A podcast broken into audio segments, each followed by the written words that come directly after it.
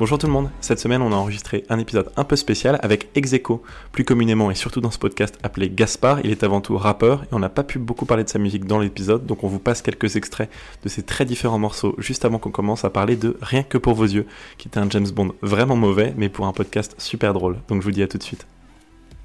Je me sens coupable, je ne sais pas pourquoi. Je me sens coupable, mais à culpa. Car je t'ai trouvé, je sais que j'ai le goût. Plus rien à prouver, je sais que j'ai le goût. Je rougis dès que je l'ouvre, je la joue, Jean-Paul Roux. La boucle est bouclée. Mon ciel est noir comme les poumons. Bois la bouteille au boulot, péter tous les soirs au boulot. Le poulain, je suis le boss. Mon album est sur la pause. Sous mon blouson, j'ai le plus dans la peau. My name is Bond, James Bond.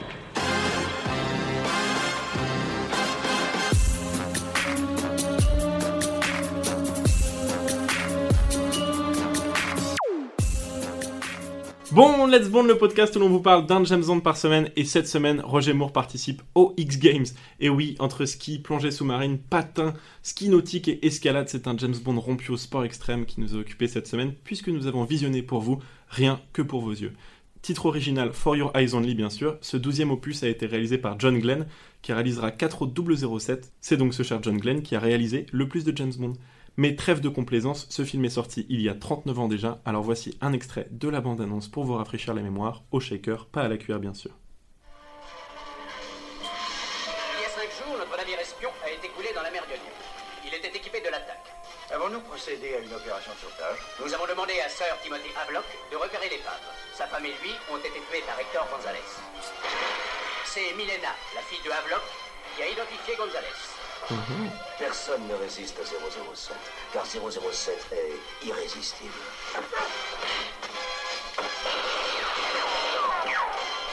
Toujours précis. Parfois pressant. Ma chère, avez-vous une voiture? Dans un spectacle total, ce James Bond n'est que pour vous. Pour votre plaisir, votre bon plaisir, pour rire et frémir, rien que pour vos yeux. Il faut que je me hâte de réparer un oubli fâcheux. Je m'appelle Bond. James Bond. Monsieur Bond, vous venez de tirer votre ultime cartouche. Vous verrez que non. Rire et frémir devant tant de suspense de ce douzième opus. Est-ce que James a tiré sa dernière cartouche? On se le demande tous.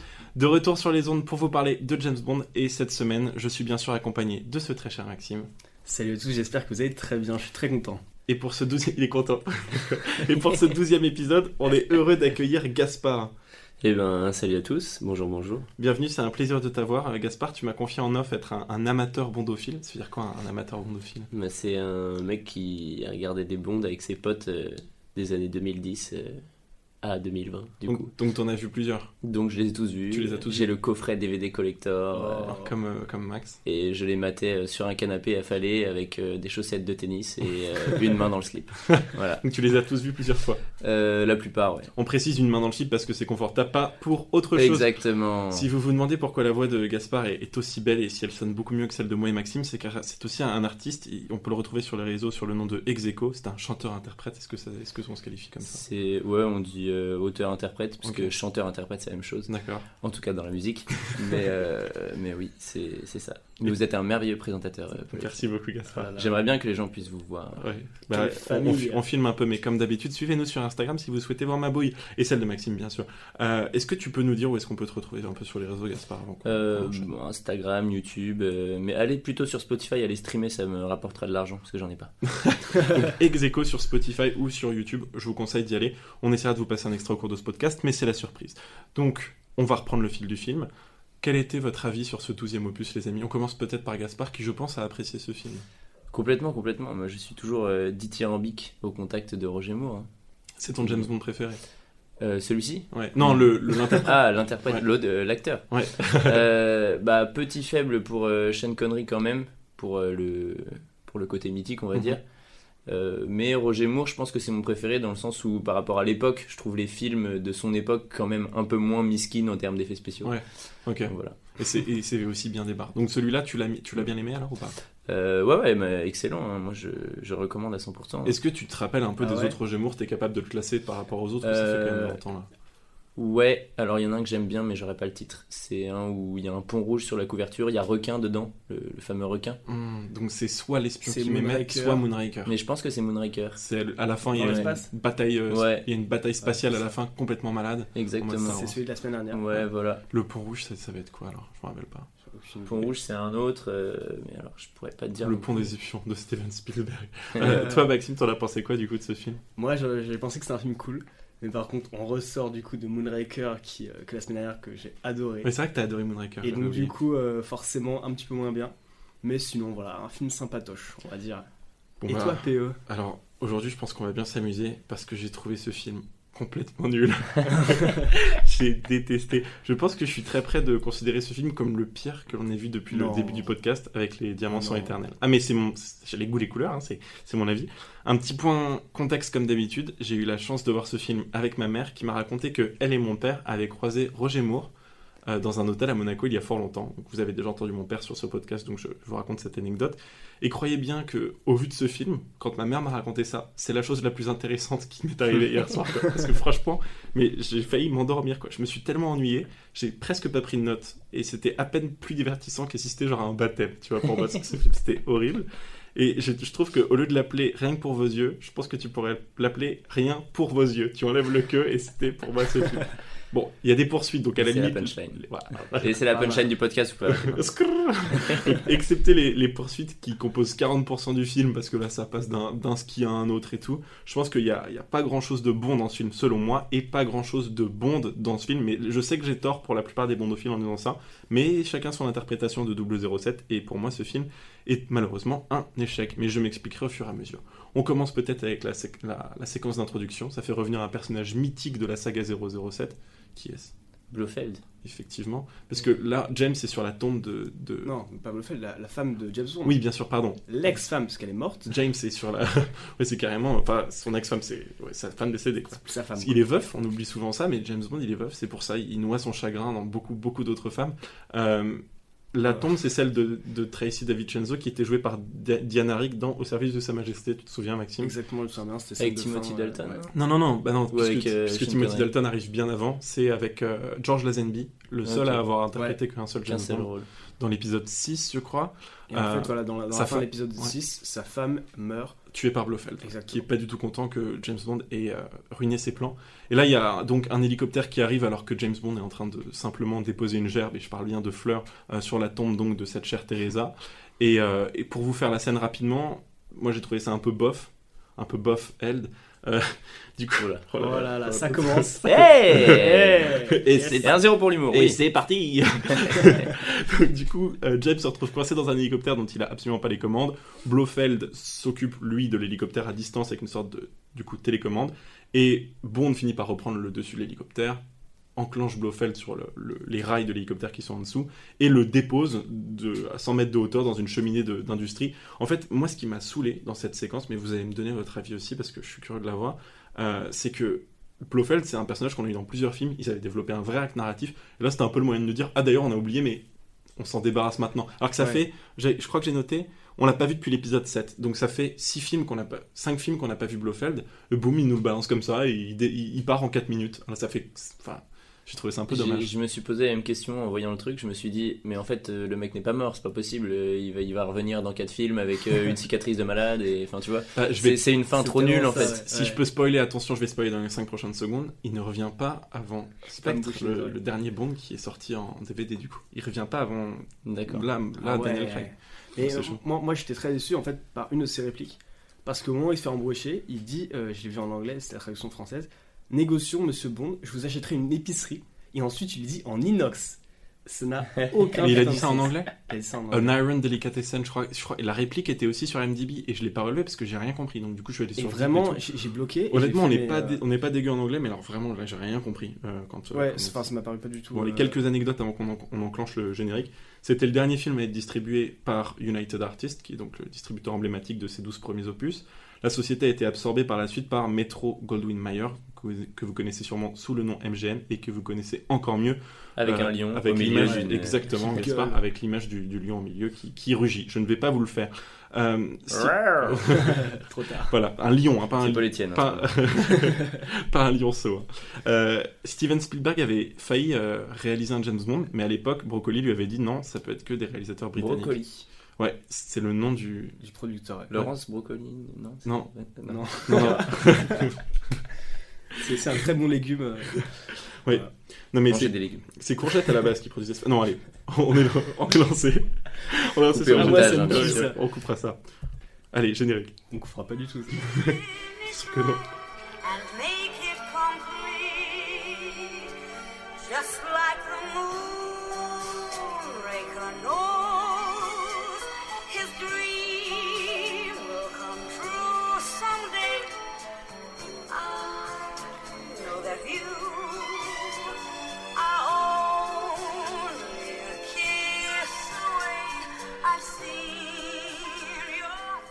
Bon, euh, Gaspard, j'imagine que c'est la première fois que tu entends le générique. du coup. Tout à fait. Ah, moi, je skip à chaque fois. Il a passé le. il skip. Comme Mathis. Ouais. Sans respect. C'est étonnant quand même les gens qui skip. Mais heureusement, celui-là, t'as plutôt bien fait de le passer Ouais. parce qu'il est complètement pourri, hein, à l'image du film, de mon avis encore. Mais- C'est mais bien, tu donnes envie aux gens d'aller le voir.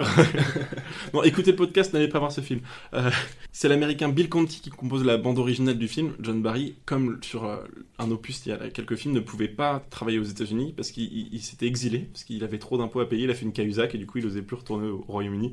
À cause de ses impôts, la chanson titre c'est For Your Eyes Only. Donc, comme je le disais, composée par Bill Conti, écrite par Michael Leeson et interprétée par une écossaise qui s'appelle Sheena Easton et qui a la distinction d'être la première artiste dont le visage est dans le- le générique. Oh, stylé. Tu voulais dire un truc, Max? Ouais, je voulais dire que ce générique, euh, il m'a un peu déçu. Et donc, du coup, ça fait que. euh, ouais, franchement. en fait, il y avait beaucoup de films James Bond qu'on avait vus qui étaient un petit peu rattrapés par une bonne musique. Ouais. Et là, j'ai trouvé que le film était déjà moyen, mais là, la musique, là, franchement. Ah, donc pas. tu l'as bien aimé, mais il est moyen quand même. Non, j'ai dit, c'est un film sympatoche. Ouais. Ça veut pas dire c'est un, c'est un Ouais. très très bon film. C'est-à-dire que c'est un film moyen qui est. Voilà, que ça se regarde. Mais clairement, la musique, pour le coup, euh, bah, pas du tout, euh, c'est Mm. malheureusement. J'entends. En tout cas, elle a été pourtant nommée à l'Oscar de la meilleure chanson originale et au Golden Globe aussi de la me- meilleure chanson originale, comme d'habitude, j'ai envie de dire avec les James Bond. Et pourtant, je trouve qu'en fait, elle fait très euh, années 60, euh, so- 70-80 Flashdance, quoi. Et, euh, Flashdance, Footloose, euh, tous ouais, ces vieux mais films. hyper lente. Et je me dis, après avoir embroché Blofeld dans l'hélico et tout, genre, Ouais. ça partait. euh, Ouais, ça- ils auraient pu mettre un truc un peu plus pop, Et là, effectivement. c'était Mm. vraiment euh, tout doux, genre. euh, Et là, le film commence pour de vrai, même schéma qu'un peu dans les bondes précédents, puisqu'il y a une propriété de l'armée britannique qui disparaît. En fait, ça s'ouvre sur un bateau, n'est-ce pas, les amis?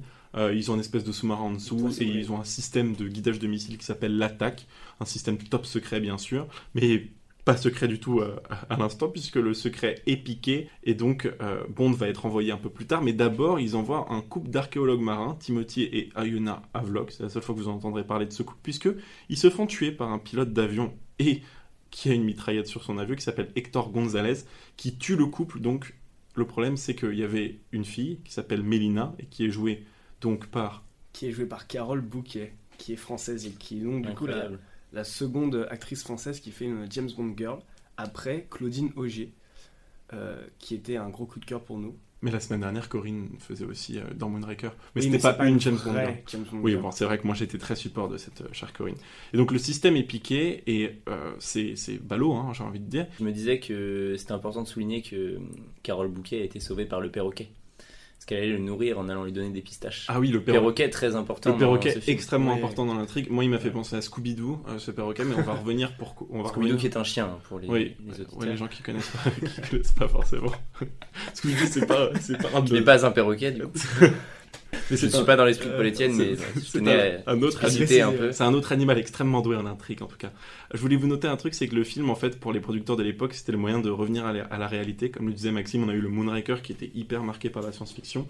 Et du coup, à l'époque, pour euh, Michael J. Willison, qui est le, le beau-fils de, euh, de Broccoli, et qui est aussi co-scénariste et producteur du film, c'était un besoin de revenir à l'essentiel. Donc, euh, ils ont Enfin, voulu travailler euh, euh, la- l'attaque a quand même été donc le, le système de lancement de missiles a été détruit par une mine qu'ils ont pêchée. Oui, c'est vrai que c'est pas un peu convaincu, franchement, le début. euh, Non, mais c'est- On se demande d'ailleurs si c'est intentionnel ou non. C'est-à-dire, est-ce qu'il y a un mec qui est venu mettre la mine ou est-ce qu'ils ont juste pêché une mine parce que c'est des mauvais pêcheurs ou qu'ils ont pris ça pour une La grosse Ils sont différence entre un bon et un mauvais une pêcheur. Ouais. Non, mais tu sais, ils s'en rendent compte après 10 minutes, genre, tu sais, ils lèvent le truc et ils font. Oh, Mais peut-être qu'ils sont mis une mine avant. Et que du coup, ouais. Je sens que ça va être C'est plus c'est de... de famille. Hein, Voilà, ça. va être terrible. Euh, on est de, donc au MI6 comme d'habitude. Bon, il y a Miss Moneypenny et, et Miss. Je vais être obligé de la garder au montage, putain. Donc Miss Euh. Moneypenny et James, ils, ils ont tous les deux 60 ans, donc ça fait plaisir de voir des vieux discuter dans un film Ouais. comme s'ils en avaient 20. Tu sais, ils sont tous les deux. Ah, ah, ah, mais ils ont 60 piges, ça ne marche plus, tu vois. Ils sont, bon, ils sont où les et acteurs ils sont principaux tous les deux de aussi Ah, merde, ridés que E.T., tu vois, donc ça n'a aucun sens, mais bon. Ouais. Euh, il est briefé par le chef de staff du ministre de la Défense et par le ministre de la Défense lui-même et pas par M. Je sais pas si vous avez remarqué. C'est parce qu'en fait, Bernard Lee, donc l'interprète de M, avait un cancer. Il a essayé au maximum de tourner au moins une scène pour le film, mais il n'y arrivait pas.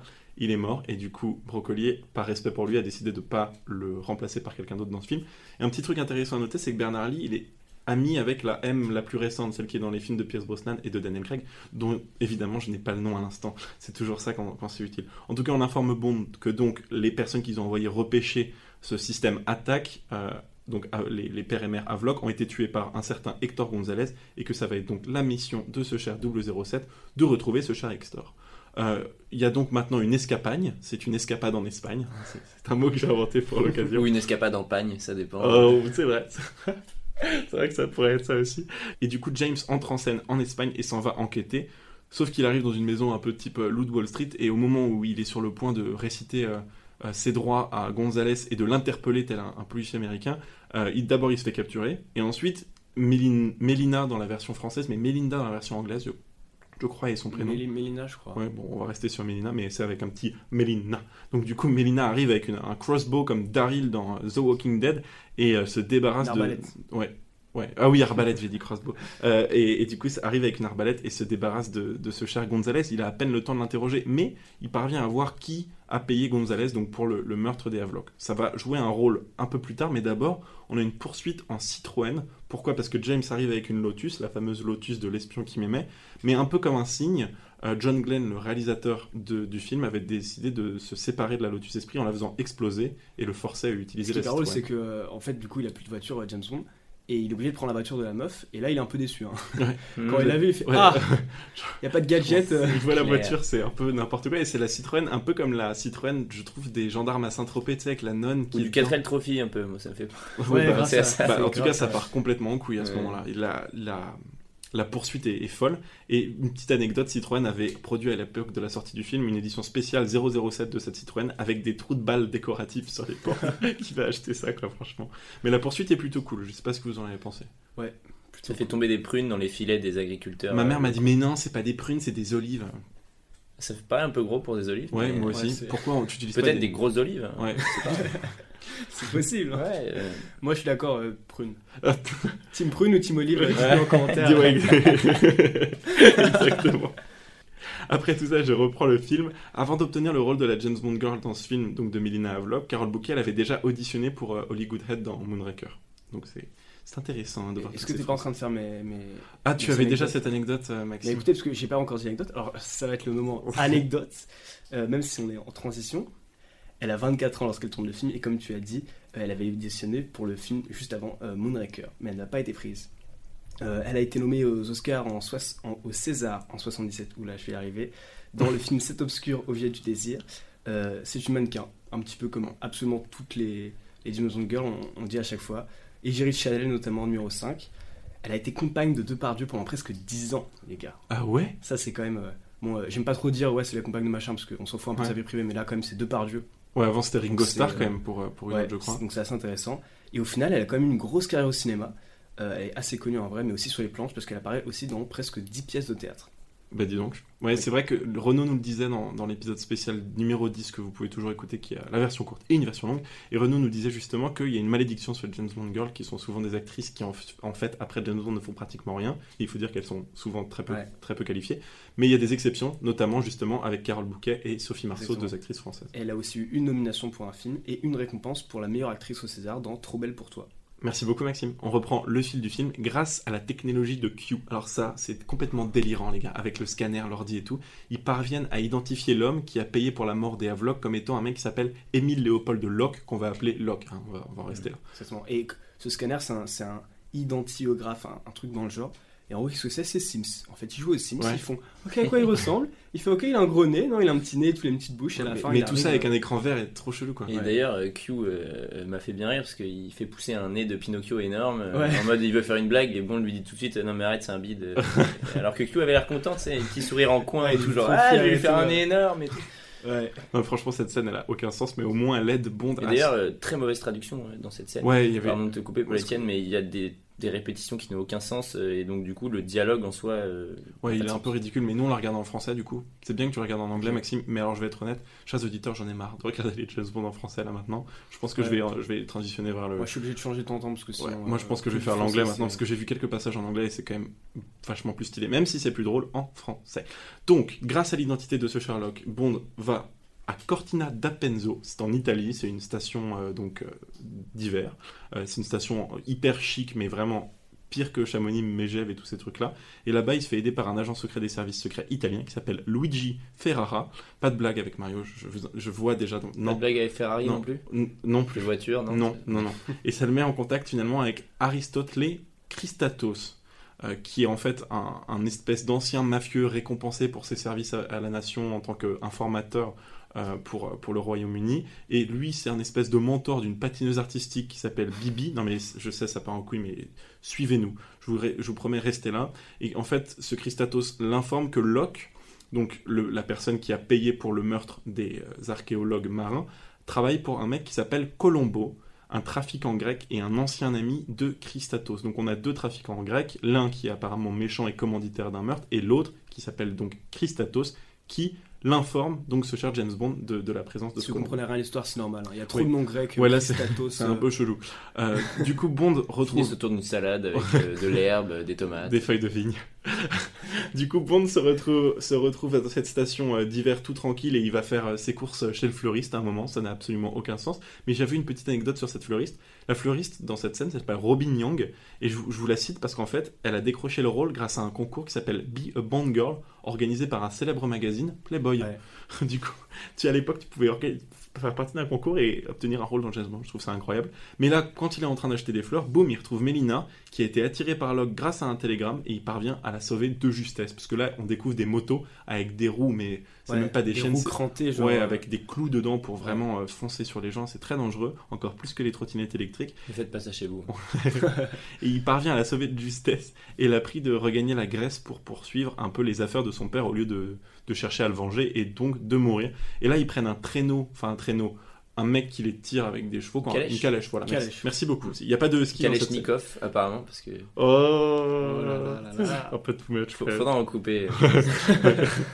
Euh, et donc, donc il monte dans cette calèche et là le- il y a un moment hyper gênant avec le chauffeur parce que lui il essaie donc de la convaincre d'abandonner sa, sa, sa vengeance et c'est assez rigolo. Avez-vous trouvé l'homme qui a engagé Gonzalez? Je mène une enquête. Il est ici. Pour ça que vous êtes là. Cocher, arrêtez, demi-tour Vai avanti. Je reste. Vous allez aussi le percer de part en part. Si vous faites ça, nous ne saurons jamais quoi ou qui opère dans l'ombre. Ce sont mes parents qu'ils ont tués, pas les vôtres. Laissez-moi descendre. Arrêtez, cocher Vai avanti. Presto. Mélina, regardez-moi. Vous avez eu de la chance une fois. Mais là, ils vous ont percé à jour. Le télégramme et les tueurs à moto l'ont prouvé. Je vous en prie, laissez-moi m'occuper de tout ça. Vous En quoi êtes-vous impliqué? Je vous dirai juste que ça représente un intérêt vital pour nos deux pays. La C'est musique. important pour moi que mes parents. C'est Love Actually les musiques encore. Votre père était dans le mécanisme. Pour lui, c'était important au point d'y risquer sa vie. Je vous en prie, ayez confiance en moi. Allez à bord du Triana, attendez-moi. Laissez-moi avancer dans mon enquête ici. Après, j'irai à Corfou, je vous le promets. D'accord, je vais à bord, je vous attends. Mais pas longtemps. J'en viens vite, c'est juré. Là le chauffeur il kiffe. Oh, amore. Donc le chauffeur qui fait Amore, Amore, et je disais à Gaspard en off, c'est limite si tu transfères ça à un truc moderne, le chauffeur Uber qui te tend une capote quand t'es en train de rentrer avec un crush, quoi. C'est incroyable. Et elle est un peu paternaliste cette scène. Ouais, complètement. Il y a un côté un peu dérangeant euh, du style euh, bah, c'est Bond qui va s'occuper de tout parce que la nana est une nana et du coup elle peut pas s'en occuper. Enfin, Ouais, et puis un peu dérangeant là-dedans. elle, cherche que la vengeance, lui veut, Ouais. veut les informations aussi. Il y a Complètement. aussi ce côté-là où elle est un peu plus sanguine très, et très lui souvent, euh, ce petit côté macho machin. Mais euh, et surtout, mini anecdote aussi euh, pour finir aussi avec Carole Bouquet, c'est que elle a dit dans une interview que Roger Moore était assez vieux pour être son père. Et après ça, elle fut exclue de toutes les séances promo et publicité autour du film. Et ensuite, elle a ghosté absolument toutes les productions euh, pour euh, et, et toutes Ah les ouais interviews. Toutes ensuite, les super productions un peu comme ça. Ah, c'est dingue. Et en fait, maintenant, elle n'ose plus trop parler de Bond dans les interviews. Mais c'est marrant parce que Roger Moore, il assumait lui-même à l'époque que ça le dérangeait un peu de tourner avec des actrices aussi jeunes. Donc je Ouais. pense que c'est pas non plus. Et je pense Roger que pour le Moore coup, elle a fait 24 ans, ça le faire vraiment très jeune. Ah, mais c'est horrible. Ils ont dû un petit peu tourner autour En gros, son c'est presque comme si ma petite sœur euh, tournait avec mon père. Vous voyez ce que je veux dire? C'est pratiquement Ouais. la même chose, quoi. Ouais, Les c'est mots ça. à ne pas confondre avec Donald Trump. Oui, parce qu'il allait vraiment, mais les cheveux, on dirait. c'est- Je pense qu'ils ont le même perruquier. T'as beaucoup de toupet Mais- de dire un truc comme ça. Oh Parce qu'il c'est le toupet qui est vraiment chaud. Il essaie de couvrir une calvitie. euh, c'est même plus naissante à ce moment-là. C'est genre omniprésente, on va dire. Donc c'est un peu choquant. Mais je vais enchaîner parce que là il y a une scène assez rigolote. James Bond fait le chaperon donc de la patineuse artistique dont on parlait un peu plus tôt, qui s'appelle Bibi et qui est la protégée donc de ce cher Christatos. Il faut suivre et il l'accompagne donc au biathlon. Et là, il lui dit bon, allez, on se retrouve en bas et tout. Il descend à ski tranquille. Vous connaissez James Bond quand il descend à ski. Bien sûr, il va y avoir une poursuite. Elle est interminable la poursuite. Il y a les motos avec les, les clous d'avant dans leur roue. Puis il y a aussi, bien sûr, le, un mec du biathlon qui le poursuit avec un, fusil. Mais le biathlon, c'est avec des fusils à plomb, donc je comprends même pas ce qui se passe, tu vois. Et après, il y a même euh, du bobsleigh. Ils, font, ils font la course dans un truc de bobsleigh. La, la séquence dure une dizaine de minutes. En fait, ils avaient engagé le même mec qui avait fait Au service de Sa Majesté et L'espion qui m'aimait, ce, ce fameux filmmaker, qui a eu l'idée cette fois de placer une caméra dans le bobsleigh et de faire beaucoup, beaucoup de cascades lui-même pour filmer toute cette séquence, qui, il faut le dire, apparaît vachement moderne pour un film de l'époque et est Ouais, assez totalement. stylé. Moi, je trouve ça très très stylé. On voit que le, le montage commence À tranquillement à évoluer à et, fait, ouais. et à se rapprocher des montages d'aujourd'hui. J'ai noté que la musique elle est trop cool. Mm. Moi, c'est un petit peu ce genre de moment-là qui m'a fait un petit peu plus aimer le film que qu'un film nul. Je sais pas, vous avez. Bon, en fait, elle est un peu trop euh, légère, la musique. Elle est des barres, on a l'impression de regarder Indiana Jones, tu vois. Ouais, c'est ça, en fait. ouais. Moi, Mais c'est Roger Moore, c'est un Roger Moore Je trouve ça pas trop mal, ouais. Gaspard, tu me parais circonspect, est-ce que tu as un Ouais, non, je réfléchissais à un truc, mais j'ai déjà oublié. Ah, Voilà. bah super. Merci beaucoup pour cette séquence. Bond échappe de peu à cette tentative d'assassinat.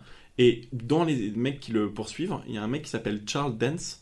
Alors, Maxime et Gaspard vont pas du tout savoir de qui je parle, mais Charles Dance, c'est celui qui joue Tywin Lannister dans Game of Thrones, donc je sais que beaucoup d'auditeurs vont, vont retrouver en lui une tête bien connue. Et je vois les, les deux, ils s'en foutent complètement. une petite anecdote par contre qui va peut-être vous intéresser. Pendant justement le tournage de cette scène de bobsleigh, il y a malheureusement un des cascadeurs qui conduisait une luge un peu pour filmer aussi, qui est tombé. Il avait 23 ans, il s'appelait Paolo Rigon, et il est tombé en dessous du bobsleigh avec la, la caméra ou celui, du, celui justement de la scène, je ne sais pas. Et il est mort, malheureusement, écrasé par le bobsleigh le dernier jour du tournage. Quoi. C'est horrible, mais j'en étais sûr, mec. Ah ouais? Ah, mais je me suis dit, mais quand, en fait, quand tu vois les, les cascades, c'est vraiment, c'est très très très rapide. C'est, je pense pas que c'est simulé pour le coup, bobsleigh et tout. Ouais. Et vraiment, on se dit, genre, euh, comment ils ont pu filmer ça, quoi, à vitesse réelle, c'est Ça fait- hallucinant. Ça fait froid dans le dos. Et pas que parce qu'on est à la neige. On est à la moitié du, on est à la moitié du film. euh, et euh, je voulais je vous dire un truc, c'est qu'on est à la moitié du film et c'est le 12e film de la saga. Donc on est à 12,5 entre guillemets et aussi à 12,5 de ce podcast. Donc on est à la moitié de notre podcast. Pile poil. Voilà, à 50%. C'est merveilleux. C'est déjà très très chiant. de- bon, on est content en vrai. Euh, yeah, happy birthday. Je, rajoute- je rajouterai des applaudissements à ce moment-là. Ça aurait l'air plus stylé. Allez, de retour en Grèce, euh, Bond et Christatos rentrent dans un casino afin d'en savoir un peu plus sur Colombo, puisqu'ils ont deviné donc, grâce à toute cette altercation et euh, les informations de tout à l'heure, que Colombo est apparemment le commanditaire de, la disparition et que c'est donc lui qui devrait avoir l'attaque depuis le départ. Et ils retrouvent là-bas Mélina, avec qui ils vont partager une chambre d'hôtel et tout ça, mais James ne va pas dormir dans la chambre d'hôtel puisqu'il repart avec la comtesse Lise von Schlaff, qui a l'air aussi hyper vieille, je trouve, dans cette séquence. Je me dis, bah enfin un peu des gens de, le- de leur âge qui sont ensemble, elle a peut-être genre 45-50 ans. Une petite anecdote d'ailleurs à propos de cette chère comtesse, qui s'appelle en réalité Cassandra Harris. T'avais peut-être des anecdotes sur ça, Maxime, ou non? Cette chère comtesse, Cassandra Harris, a épousé Pierce Brosnan, les gars. C'est-à-dire que quelqu'un, euh, du coup, bon, pour ceux qui connaissent pas du tout la saga, qui a joué ensuite James Bond dans plusieurs, euh, Plusieurs dans plusieurs opus. Et qui Exactement. s'appelle- et qui s'appelle Pierce Brosnan. Moi, je fais souvent l'erreur. Brosnan, j'arrive pas du tout à le Il y a un prononcer. côté indien. Il y a une petite anecdote que j'ai retrouvée sur. Ouais, un peu. Quel gamin. Nan, Pierce Brosnan. Un nan. Ah il vient de Il faut, il, il faut voir. Ouais, voir la tête des deux. Non, mais quand je fais parfois, des c'est un, c'est un peu un, un nan. Euh, Max, vraiment, ça, il a pas sinon. Non. Ouais, Ouais, ça, devient, ça, devient, ça devient très compliqué. Ça devient hyper gênant.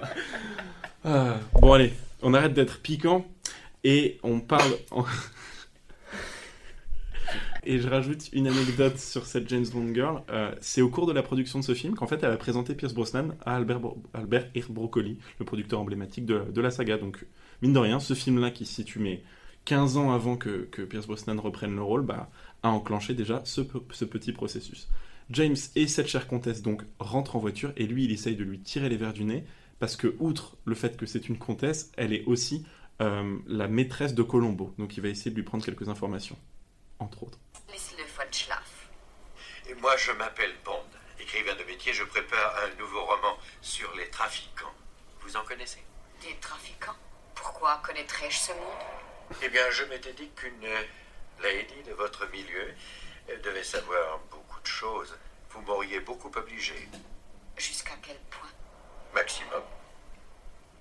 J'adore qu'on soit mon obligé.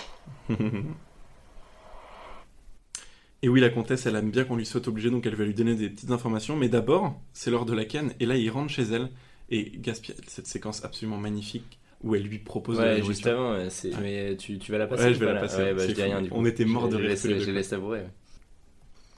Puis-je vous téléphoner demain matin?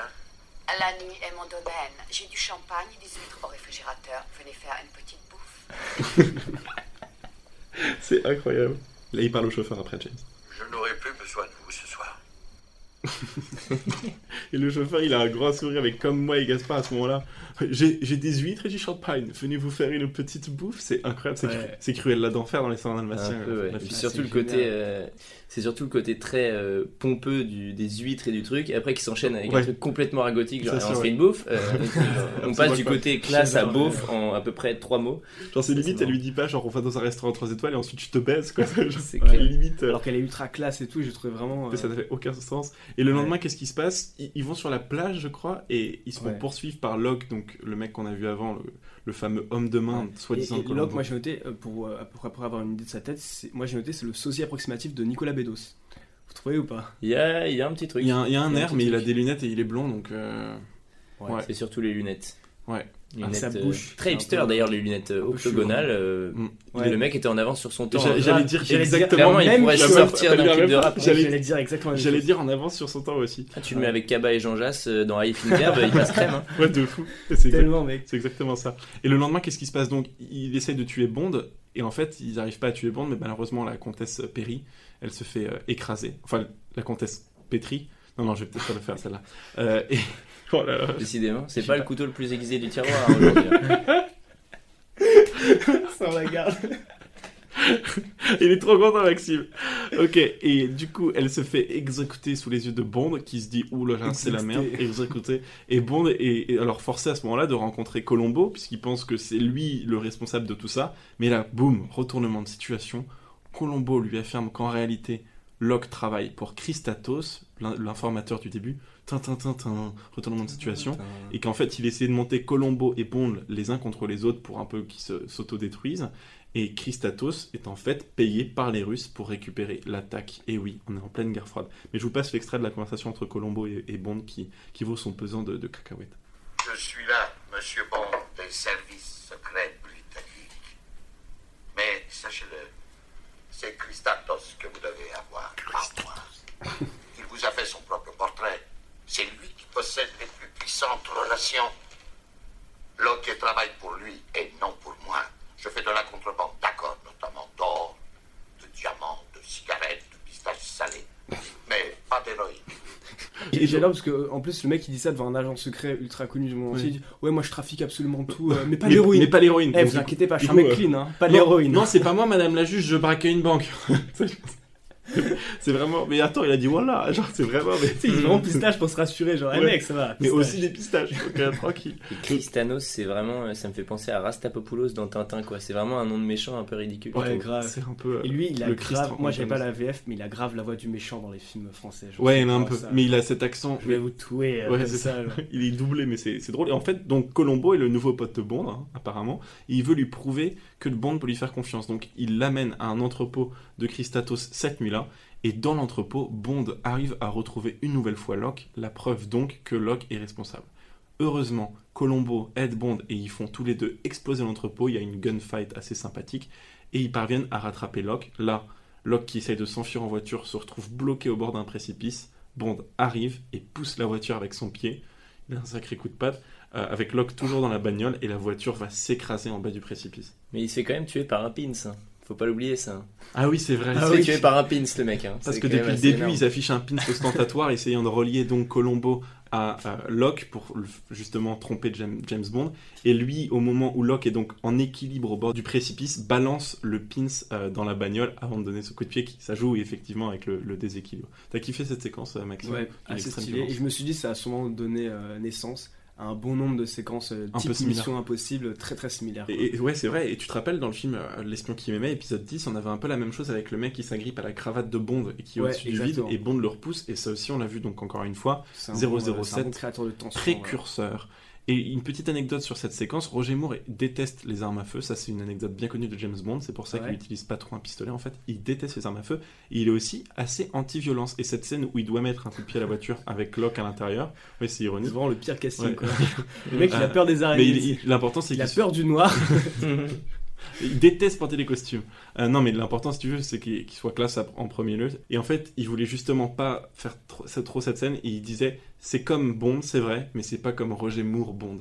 Donc ça, j'ai bien aimé. Parce que lui, il se considère pas comme Sean Connery, plus rigolo, moins, moins violent, comme nous l'avait justement expliqué Renault dans l'épisode 10. Allez, on passe maintenant à la séquence euh, ski nautique sans ski. J'arrive pour vous expliquer pourquoi est-ce qu'on en est à là. Bond rejoint Melina afin de trouver l'épave du navire qui transportait l'attaque, puisqu'il a enfin compris que, du coup, euh, Christatos se jouait de eux. Ils parviennent à retrouver l'épave, mais au moment où ils sont en train de récupérer ce cher système attaque qui, comme par hasard, avait toujours pas été récupéré par Christatos, ils sont attaqués par un mec dans un scaphandre, mais immense le truc, c'est n'importe quoi. Ouais. Il parvient. truc, c'est Bibendum de, de Michelin, quoi. Ouais, c'est exactement. C'est exactement ça. quoi.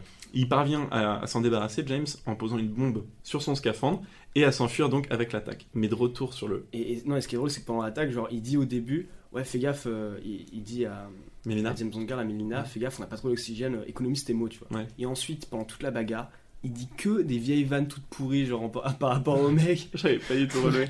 Et moi, je me suis dit, mais il est vraiment Il y a, trop il y a con, une vanne, c'est il y a un requin qui sort et fait oh celui-là j'espère qu'il était pas tout seul pour... il était tout seul pour son dîner ou un truc comme ça tu vois mais Ouais, je ça. Et moi, ça m'a tué de rire parce que je me suis dit vraiment, c'est. Il dit même, je crois, absurde, je sais pas si c'est moi à la squale, mais en tout cas j'ai la banane. Oh, Oh, Ça c'est pour, ça c'est pour les connaisseurs. Très pas mal, c'est. Mais pas comme, mal, c'est comme pas le disait Maxime, l'oxygène le- leur manque et pourtant il, il fait vraiment beaucoup de blagues ce cher James Bond. On peut dire qu'il ne manque pas d'air. Euh, Oh. Et voilà, là je suis, je suis en fire. et d'hélium parce qu'il fallait de l'hélium aussi euh, C'est dans les scaphandres mais Ah ça ouais c'est une Ouais, c'est un truc. c'est un- ça part scientifique. Ouais, c'est un truc de connaisseur. c'est clair Gaspard a fait S. Euh, et- ou pas en fait. non, Pas. pas. du tout. Et ils parviennent donc à s'enfuir avec le système attaque, mais quand ils sont de retour sur le bateau de, de Mélina, ils tombent malheureusement sur Christatos et Hein, le, le skieur de tout à l'heure, ils se font arrêter. Donc là, il y a la séquence dont je vous parlais, le ski nautique sans ski. Christatos les met tous les deux dans un espèce de truc de corps. Ouais, et ils sont tous les deux attachés, mais genre ils sont pas attachés dos à dos, ils sont attachés face à face. Et genre avec euh, les bras derrière euh, chacun, donc Mhm. ils sont attachés en position câlin euh, avant la Ouais. quoi en fait. Et ils sont jetés dans l'eau et tirés en bateau, euh, donc ce que je, comme je disais, ski nautique sans ski. Comment ils vont finir? En fait, le but Christatos, je précise, c'est de les tirer en bateau au-dessus d'une barrière de corail, C'est vraiment un kiff de méchant. que hein, ça les fasse. Ouais, Ça les tue pas du tout. c'est un hein. kiff de méchant de James Bond. Genre, ils sont censés se couper sur la barrière de corail et comme ça, ça attire les requins. C'est perché quand même. Je le Ouais. répète, il y a des moyens plus simples de tuer les gens. Venez sur notre page Instagram. Un couteau, un flingue. non. C'est- c'est- très ça. souvent ça, hein, même dans- il y a une séquence dans la poursuite voiture dont on parlait tout à l'heure, Mhm. euh, il y a une séquence où tu vois les mecs qui passent leur temps à tirer sur Bond et au moment où ils sont au contact, au lieu de lui tirer dessus avec leurs 1000 flingues qu'ils ont dans la caisse, ils vont s'amuser à le pousser un peu pour le faire tomber dans le ravin, tu vois. Ouais. Non, C'est- mais- Le spectacle, Toujours plus, quoi. le spectacle avant tout, et justement grâce à cette maladresse de Christatos, à cette naïveté, Bond parvient à se servir de la balade au corail d'un Roger pour se défaire des, des liens, et grâce à une bouteille d'oxygène qu'il laisse au fond avant, je ne sais pas trop pourquoi, mais Christatos les croit donc morts, euh, le, le fil s'est rompu et ils ont été apparemment mangés par les requins. Il y a même un de ces hommes qui se fait manger par les requins justement, mais c'est incroyable le nombre de requins qui peut être utilisé dans les James Bond. Je rappelle que c'est Ouais. pas des animaux euh, si Je mortels pense que ça. un peu l'époque de, de Jaws, Ouais, du c'est coup, vrai, euh, c'est vrai. de Spielberg. Ok. Merci Max. Euh, Qu'est-ce qui se passe après? On est de retour dans le bureau de Mélina.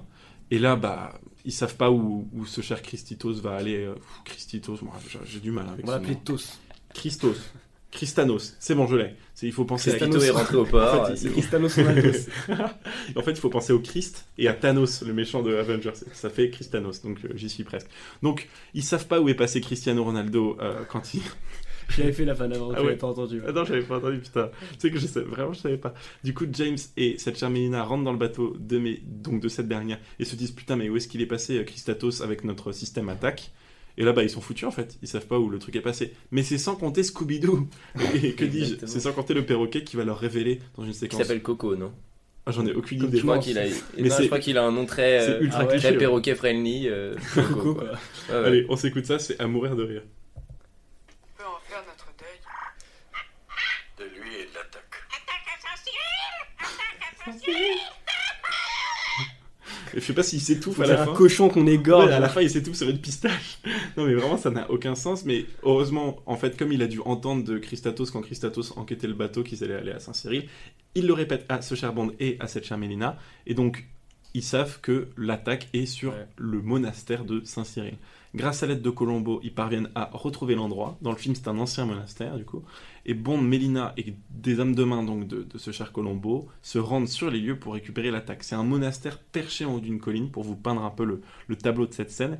Et Bond commence à l'escalader, mais il se fait repérer par un des hommes de main de Christatos. La séquence est assez rigolote, je trouve. Et il y, a- il y a des petites anecdotes justement sur cette, euh, sur cette marche. C'est que Roger Moore avait hyper peur de, des hauteurs en Grèce. Du coup, il, il buvait toujours une pinte de bière avant de tourner cette séquence, tellement il avait les boules. Et il l'a pas trop trop tourné, heureusement. C'est bien sûr un cascadeur qui a, qui a fait tout ça. Et pendant cette séquence où il grimpe la montagne, ouais, Maxime Séquence assez impressionnante, je trouve, pour l'époque. Parce que c'est assez réaliste. Et en fait, du coup, c'est vraiment de l'escalade. Quand on le voit, euh, Ouais. il plante ses, ses petits trucs pour les cordes et tout, ses mousquetons. euh, assez stylé, j'ai trouvé. Mais ça manque un peu de musique, un peu d'action. Ouais, c'est- un peu lent, quoi. Mais sinon, euh, stylé. Quand En fait, ça manquait un peu de peps malheureusement, mais c'est c'est vrai que c'était assez coolos. Et T'en as euh, quoi euh Ouais, j'ai bien aimé. C'est vrai que ça fait très gros niveau d'escalade puisque c'est une paroi assez dure. Mais euh, effectivement, euh, il manque. un- Non, mais c'est vrai, j'ai des potes qui en font et c'est- ça a l'air stylé. Mais euh, en revanche, euh, il manque un peu d'action effectivement. Quoi. Il y a juste un mec euh, Ouais, qui ouais. essaye de le shooter, mais bon, il, il donne des coups de pistolet dans un Ouais, mousqueton. ouais, exactement. Et au lieu, au lieu de lui tirer dessus, il donne des coups parce que la, la Ouais. montagne est un peu bizarre, mais il veut bon. faire tomber ses mousquetons et en fait il veut les faire tomber mais il va très très bas pour les faire tomber donc euh, les mecs il va les faire tomber vraiment dans la pente au risque de tomber et il finira donc par tomber donc euh, c'est un petit peu dommage Je sais pas si Maxime vous a expliqué, mais il va finir par tomber. hein. je vous rassure. Mais effectivement, beaucoup d'escalade et pas trop d'action, mais vous inquiétez pas, ça va pas tarder à escalader. Et là, on a un petit truc qui est rembarre vers Bibi. On a une espèce de, de projection à Bibi qui est à l'intérieur du monastère et c'est fantastique puisqu'elle veut absolument avoir la médaille d'or, mais surtout, elle en a marre d'être enfermée avec ce cher Christanos euh, sur ce- ce- cet ancien monastère. Encore 50. J'en ai marre. En principe, je patine à Oslo. Et Innsbruck, qu'est-ce que je fiche dans ce bled Projets ont changé. Nous allons vivre à Cuba pendant quelques mois. Elle en peut plus là. Cuba? Vous allez patiner en privé sans distraction. Votre public, ce sera moi. Qu'est-ce que ça va être chiant? Je veux avoir la médaille d'or Nous la voulons tous. Je sais ce que vous voulez, mais vous êtes trop vieux pour moi. Je me barre. Je me La bats. voilà, votre œuvre. Vous avez monté cette petite contre moi. Ne vous mettez pas en pétard contre elle. Laissez-la plus tranquille. tard Je m'occuperai de vous, Jacoba Brink. Parce que ne l'oubliez pas, quand on me trahit, on en paye le prix. Ah, elle a énervé Ah. Christatos. Que j'ai pas arrêté d'appeler Christanos, c'est de ma faute, gars, moi je l'ai pas ça. en VF, mais elle a la voix de Dora Exploratrice. Elle a la Mais voix oui, d'une meuf dans les c'est ce que j'ai dit à Gaspard, elle a une voix de dessin genre, animé. ouais. C'est- pour ça que ça me fait penser à Oh, ce le méchant est arrivé Et elle fait sa crise d'ado sur un trampoline. hein. Ouais. Ouais, non mais c'est absolument incroyable. et heureusement donc Jacob Brink, la femme qui joue l'entraîneuse de cette chère Bibi, elle veut, elle veut échapper aux mains donc de Christatos et elle, elle aide un peu Bond et euh, les hommes de main de Colombo à neutraliser les gardes et à retrouver finalement euh, donc ce cher Christatos. Une petite anecdote sur ce, monastère qui est absolument incroyable, hein, les paysages donc de de, ce, de cette espèce de bâtiment ancien, de cette église qui est vraiment nichée au sommet d'une petite colline avec rien à l'horizon. C'est incroyable. À l'origine, c'est vraiment un vrai monastère à, l'époque, c'est à Météora en, en Grèce, et les moines, donc des orthodoxes orientaux de l'époque, ils savaient pas vraiment qu'il allait avoir un, un tournage, et ils ont vraiment, vraiment été hyper vénères de voir toute la production dans leurs installations. Il y a eu un procès devant la Cour suprême grecque, il a été décidé que seule la propriété des moines était l'intérieur, et que l'extérieur et les paysages environnants pouvaient euh, appartenir au, donc, au gouvernement, et que eux les permettaient au tournage de, se passer, mais eux étaient vraiment pas contents, donc ils, ils sont restés enfermés à l'intérieur du monastère, et ils mettaient donc pour saboter la production du linge par la fenêtre, euh, des banderoles, des drapeaux en plastique pour gâcher toutes les prises de vue, et ils mettaient même des bidons de pétrole pour empêcher l'équipe du film de faire atterrir des hélicoptères, mais vraiment des, des énormes malades quoi. Et l'équipe de production a dû finir donc par essayer de couvrir ça du, mieux qu'ils pouvaient et même tourner quelques films dans un monastère scénographique similaire sur euh, un, un rocher voisin qu'ils ont installé et aussi euh, dans les studios donc emblématiques de la saga à Pinewood. Je trouve que c'est absolument incroyable quoi. C'est ouf. Tu te rends compte, je pense que les, les moines ils se sont mis mais à l'écart sur une colline impossible à monter. Ils se Ouais. sont dit, les gars, on va être tranquille ici. Là, Deux il y ans a une après, production hollywoodienne il qui y a arrive. 200 personnes qui arrivent. là, genre oh la plus grosse saga de l'époque, la plus grosse franchise Ouais. comme si c'était Avengers aujourd'hui à 28 millions de budget qui arrive en mode euh, s'il vous plaît Vous filmez. Ouais, les moines font de la résistance en fait, mais c'est c'est assez rigolo. Et on est donc sur cette escalade finale de, de ce film. Euh, Kriegler, le cher donc skieur de Christatos, son, premier homme de main, essaye de combattre Bond, essaye mais comme il voit Christatos s'enfuir avec l'attaque, il hésite et Bond en profite pour le jeter dans le vide. Donc euh, le, cher lieutenant. Dehors, Bond parvient avec Melina à rattraper Christatos, qui a été blessé par Colombo.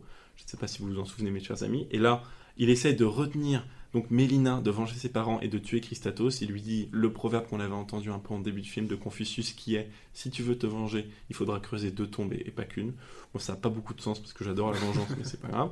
Euh, et là, Christatos, au moment où il sort un couteau de sa poche, donc pour profiter d'un peu de cette distraction de Bond qui lui dit, comme dans beaucoup de films, non, ne le tue pas, il faut pas combattre le feu par le feu et tout ça, il se fait lui-même tuer par un, un lancer de couteau magnifique de Colombo qui se situe à 20 mètres derrière. Et on parle bien d'un mafieux depuis le début de, de Colombo. hein, Colombo du- qui est, le, du- qui est le véritable héros du film, hein, j'ai envie de dire. hein. Parce C'est que le qui n'a rien fait. Attends, lui, il a perdu sa maîtresse euh, comtesse, il a attendu que James Bond vienne vers lui, il a pas trop paniqué, Ouais. il lui a expliqué tout le plan et il a réussi à retourner euh, la C'est situation. comme l'épisode précédent, euh, Requin se retrouve totalement être le héros de la fin et Ouais. tout. euh.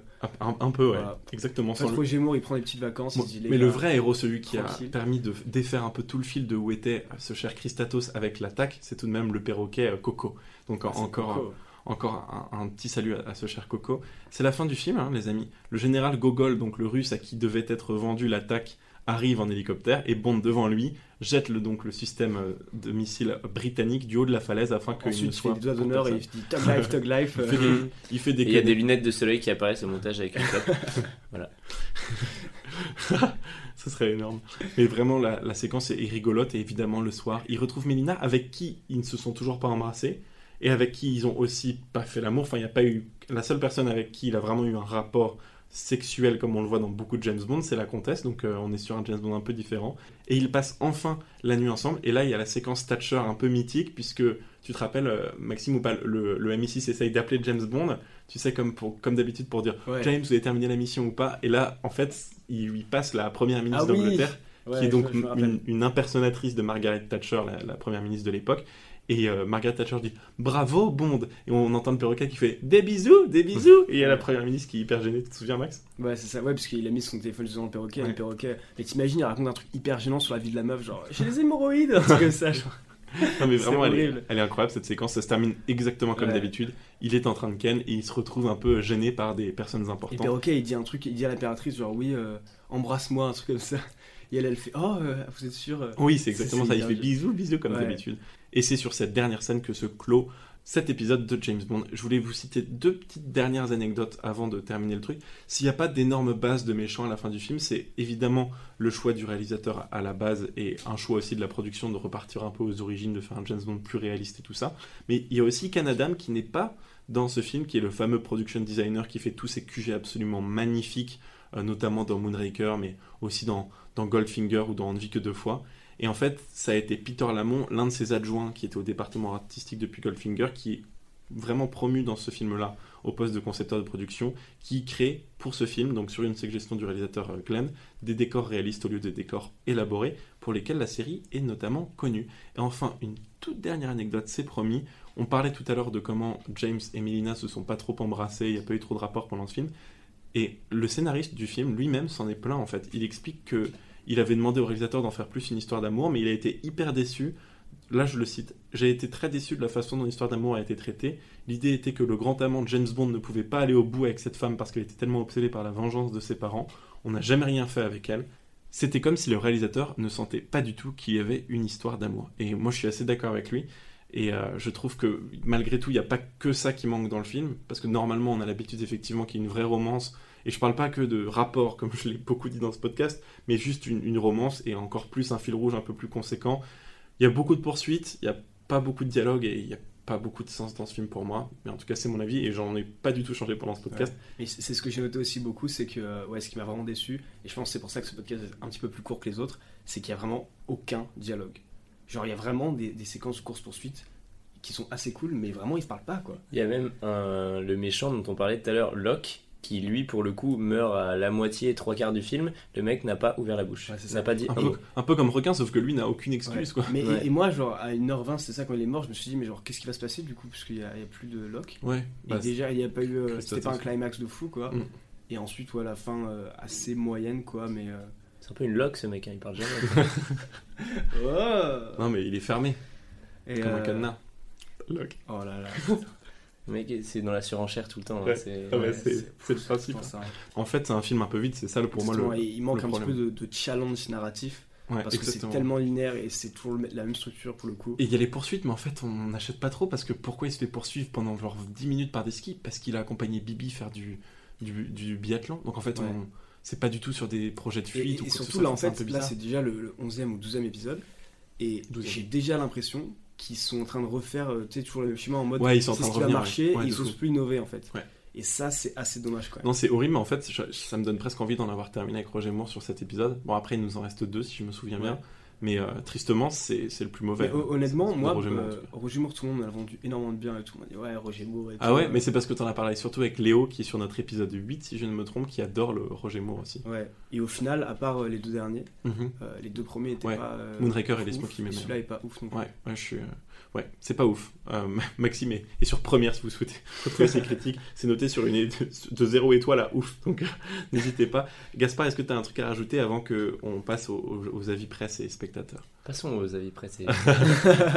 Allez, c'est parti, générique.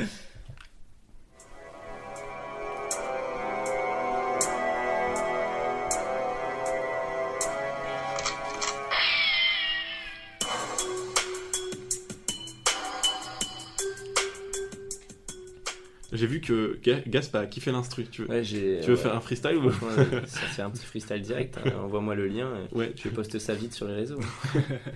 Euh, Maxime, on commence par la critique presse. presse, 54 sur 100, toujours sur le site Metacritic, comme d'habitude. C'est la deuxième pire note, parce que PE a eu l'idée géniale de faire un Excel avec absolument toutes les notes de Ouais, tous les je, je comprends pas tout ça. Ah, Il y a du taf, hein, il y a du taf. On, on travaille ici. Ouais, je vous assure. C'est- Euh, du coup, un mélange de 12 notes, 6 positives, 6 mixtes. Pas de notes euh, négatives pour le, pour le coup. Euh, Si je peux citer juste le pire film, selon les critiques presse, c'est L'homme au pistolet d'or qui a 2.15 euh, juste avant. Donc euh, je crois que c'est 52 sur 100, Ouais. si je ne me gourre. Moi, je trouve ça le totalement injuste. Hein. Non, il- c'est il 53 était pas trop mal le film. Non, ça, en fait, il avait au moins cet avantage d'avoir un scénario quelque peu original. Ouais. mais Les je diamants vois- sont éternels pour le coup. Voilà, pour- regardez pas. Toi, toi c'est le pire pour toi, les Ah Diamants ouais, sont éternels. Écoutez le podcast, par contre, hein, Maxime. Euh, mais rien que pour vos yeux, c'est vrai que pour moi, Voilà. c'est le pire. Mais du coup, les critiques ont dit que c'était un film assez moyen. Ils notent cependant toujours l'humour assez absurde de Roger Moore qui euh, un petit peu relève le film vers le haut. J'ai noté notamment euh, quelques petits avis. Le Washington Post, une note de 40 sur 100, donc qui n'ont pas du tout aimé, qui disent que c'est trop relaxant pour être satisfaisant. Je pense qu'ils ont voulu faire une phrase un- stylée, mais qui veut un peu rien dire en fait. Ça devait être en anglais à la base, mais je pense que c'est Ouais, vrai veut, il veut dire que c'est lent en fait, tu vois. Ouais, c'est ça, en fait, C'est trop chill pour être entertaining. quoi. Et parce que c'est vrai que quand on y pense, là, tous les derniers James Bond font genre plus de deux heures quoi. Il y en a pas qui font moins de deux Lui heures. aussi fait 2 heures, il fait 2h05, mais je Ouais. pense que je pense que c'est juste que 2 heures où on était quand même plus occupé que là où on a passé une demi-heure au ski. Quoi. je pense que voilà, deux heures où il y a que des courses poursuites, au bout d'un moment c'est cool, mais voilà, t'as envie d'un petit peu d'autre chose. Mm. Euh, et on va parler aussi du magazine Empire, qui, comme le dit Renault, Hum, pardon, allez écouter le podcast c'est vraiment incroyable. 40 sur 100 qui ont pas trop aimé et qui nous disent que ce film euh, montre à quel point on peut pousser un James Bond euh, jusqu'au bout avant qu'il casse, quoi. Vraiment, Ah qui ouais. montre que. euh, Ouais, c'est c'est- critique très ouais, très sale. Cette fin de. Roger Moore, quoi. Voilà. c'est assez salé. Autrement dit, euh, c'est pas ouf. Sur l'échelle pas ouf ouf, c'est en bas. Je passe aux critiques spectateurs. Vas-y. Alors c'est parti, 3.3 cette semaine. Euh, honnêtement, ça va en fait, ça se situe dans le dans la moyenne, on va dire basse de, des critiques spectateurs de James Bond. C'est pas non plus euh, le pire. Pour l'anecdote, si vous souhaitez savoir le pire, comme j'ai fait un, joli tableau, le pire c'est James Bond contre Doctor No en fait. Je pense que c'est parce que la plupart des gens, il y a beaucoup de critiques sur James Bond contre Doctor No. La plupart des gens se sont dit, je vais regarder le premier James Bond pour voir à quoi ça ressemble, et du coup ils ont mis ces notes. Mais aujourd'hui, on s'intéresse donc aux critiques de Rien que pour vos yeux. Plutôt Rien pour vos yeux, c'est mon titre préféré. Euh, là, on va lire une critique de Anthony B qui, qui a donné 5 étoiles au film sur Allociné. J'ai lu un peu toutes les critiques parce que celle-là, honnêtement, elle est incroyable. Anthony B qui nous dit Une James Bond girl française dans ce Bond qui a été bien choisi pour le tournage du film. C'est vrai qu'en voyant ses yeux de près, c'est magnifique. Le film en est de même. Ah oui. Le mec il a fait pause, c'est le moment où il avait les yeux de la meuf, il a fait Oh, c'est magnifique. Ah bah oui, c'est pour ça Non mais rien que pour vous dire. Ah mais c'est pour ça que l'on Il a choisi. fait Ah, mais c'est le titre du film, il a dit. Genre parce que une James Bond girl française dans ce Bond qui a été bien choisie pour le tournage du film, pour rien d'autre. Bah, tu l'as dit Maxime, pas de promotion, rien. Elle a été bien choisie que pour le tournage. C'est vrai qu'en voyant ses yeux de près, c'est magnifique. J'adore. Peut-être un troll. Hein. Enfin, j'espère. Ah non, non, mec, je pense Ouais. pas. En plus, Mais- 6 août 2008, ça n'existait pas encore. Je viens d'y penser, mais chaque semaine, il y a deux trois mecs qui, ça se trouve, vont un jour tomber sur le podcast et vont faire Mais, mais c'est mon commentaire en vrai, j'espère. hein. Presque, presque 3000 écoutes, euh, on y arrive. Euh, là, il y a Buzz063 qui nous écrit La saga s'enfonce un peu plus dans la ringardise. Rien à tirer de plaisant dans cet épisode routinier, sans invention et essoufflé. Le personnage de Carole Bouquet n'a ni intérêt ni épaisseur. La preuve a l'air de s'ennuyer. Il n'y a plus grand chose à sauver. Voilà. Ah là, c'est grave, hein. je, vois, je vois à vos mines, vous les Ouais. voyez pas, mais Gaspard et et Maxime tirent un truc, genre, Pas sympa quoi. c'était pas gentil. hein. Kratos. On aurait pu dire euh, Hater. Pardon Pou, pou, pou, Ouais. pou, pou. Ouais. Et là, il y a Sim182 qui nous écrit à peu près similaire, mais je l'ai trouvé assez drôle. L'un des pires de la série. L'un des pires de la série. Carole Bouquet est hideuse, le scénario bâclé, les rebondissements télescopés. Moi, je les ai pas vus venir, mais bon. On a toutes les scènes d'action clichés des James Bond et Roger Moore peine à imposer son style. Et malheureusement, c'est cet épisode-là qui passe tous les deux mois à la TV. Trouvé ça fou. Moi, je, moi, je comprends pas les, les gens. Tu sais, il y a des gens, ils s'amusent, enfin, ils ont vraiment envie À tu la vois, haine, de, ouais. de- de- Ouais, de fou. Ouais, de ils se déverser sur un. Mais surtout, à la limite, bon, sur, sur un. Je sais pas, sur un truc. euh, je comprends, mais là, sur une critique de James Bond, sur, tu vois. Moi, quand je vais au restaurant et que je suis mal servi, par contre, ça, j'enclenche hein, sur Google Maps, j'enclenche direct. hein. Ouais, ouais. Je, com- je comprends ça. Moi, je suis ce genre de malade, quoi. Mais ce mec là, c'est vraiment le mec qui justement euh, avait rien à foutre le dimanche, il est tombé sur le film. il s'est dit Bon, allez, J'en ai marre qu'il passe à la TV. je Il prends est- 10 bonnes il minutes, je vais écrire Il ça. est temps d'y mettre fin à ce règne une bonne fois pour toutes. Là, je vais vous les deux dernières critiques pour moi, elles sont incroyables parce que c'est une critique 1 étoile et une critique 0,5 étoile, mais je pense qu'ils n'ont pas très bien compris le système de notation euh, halluciné. Là, c'est Willy Démon qui nous écrit donc critique 1 étoile. hein. Cool, il y a Carole Bouquet. Sinon, que dire? Un James Bond qui s'essouffle et qui ne sait plus quoi faire, donc il va aider une fille à venger la mort de ses parents. Il n'a pas compris l'histoire. Un scénario extraordinaire, des combats exceptionnels, incroyable film. Une étoile sur. Mais surtout, pardon, mais il a un trouble, je pense, mental. Parce que un James Bond qui s'essouffle et qui ne sait plus quoi faire, deux lignes en plus après, incroyable film. Ça n'a aucun sens, quoi. Le mec, il est parti à droite, à gauche, enfin. Tu sais, il, a, il a commencé à écrire. au Et il a du film. 1544 critiques. Donc, si vous voulez aller voir 1544. Willy Démon sur Je pense qu'il a Allociné, dû se planter. Attends, mais il, a- il fait 10 critiques par film en fait. tu peux pas regarder 1544. tu peux pas faire plusieurs critiques par un seul film. Genre, non, mais franchement, Ah ouais il est trop chaud. Et ensuite, on a Ace euh, 17. En fait, il a fait aucun des films. il s'appelle Willy Démon, il met juste des 0 T'imagines étoiles. Là, on a A17 qui nous. Franchement, cette critique est encore incroyable. 0,5 étoiles sur 5. Roger Mort est encore une fois une. Je suis désolé, j'ai du mal. Roger Mort est encore une nouvelle fois de retour dans la peau de Bond. L'un des meilleurs Bonds, où l'action apparaît vraiment beaucoup durant le début jusqu'à la fin. Ah, mais ça, c'est un troll. par contre. 0,5 étoiles. Non, non, il se gourre en gros. C'est au 1er novembre 2008. Je pense qu'en fait, il se trompe. Beaucoup de quoi. notes en 2008. hein. Ça devait être. euh, C'est pas, je sais pas, peut-être qu'il est passé à la télé. Non, Obama, peut-être que Allociné euh, commence et qu'elles sont toutes antidatées. Ouais, C'était pas. la crise, il venait d'être licencié, il était là, allez, je vais niquer les films. Non, mais franchement, c'est fou. Incroyable toutes ces critiques. Je pense qu'on peut en terminer là-dessus, les amis, sauf si vous avez quelque chose à ajouter. Mettez les critiques gentilles. Mettez des critiques gentilles Des euh, sur notre, sur notre podcast, notamment sur Apple Podcast. Et un dernier shout-out à Gaspard que vous pouvez retrouver sous le nom de Execo, EX et ensuite évidemment A-E-U-Q-U-O. C'est pas si facile. On hein. va pas me retrouver du coup. Donc Execo Déjà que c'est pas facile de me trouver, mais là sur Instagram, sur, euh, sur YouTube, sur, euh, sur, pas sur Tinder euh, et sur, sur Facebook. Par contre, non. On, on se quitte normalement avec le, le générique du film, mais aujourd'hui on va se quitter donc avec un des morceaux de Gaspard et, et le dernier en date, parce que le générique est trop pourri. Oh. Voilà, on finit là-dessus. Au revoir. Putain, je savais Au revoir les génial, amis et à la semaine prochaine. Surprise Salut. Ouais, tu savais pas. Oula, c'est fort. c'est bien, c'est Moi je l'écoute souvent. Ça fait bouger mes zygomatiques. Ouais, c'est fort parce que le son était bien. Maintenant j'en suis épris. J'écris mais Plutôt court ce podcast. Tout court, pour une fois. That's what she said. Oh. Faut dire un truc, j'ai pas envie de finir là-dessus. Merci beaucoup d'avoir écouté et à la semaine prochaine. Attention à pas laisser son appareil portable pas en mode avion, parce qu'il y a des ondes, donc faites très attention. Et aussi la, la Terre est plate. La terre, la terre plate pour tous. Rejoignez ce groupe euh, Facebook magnifique. Terre plate pour tous. Au revoir tout le monde.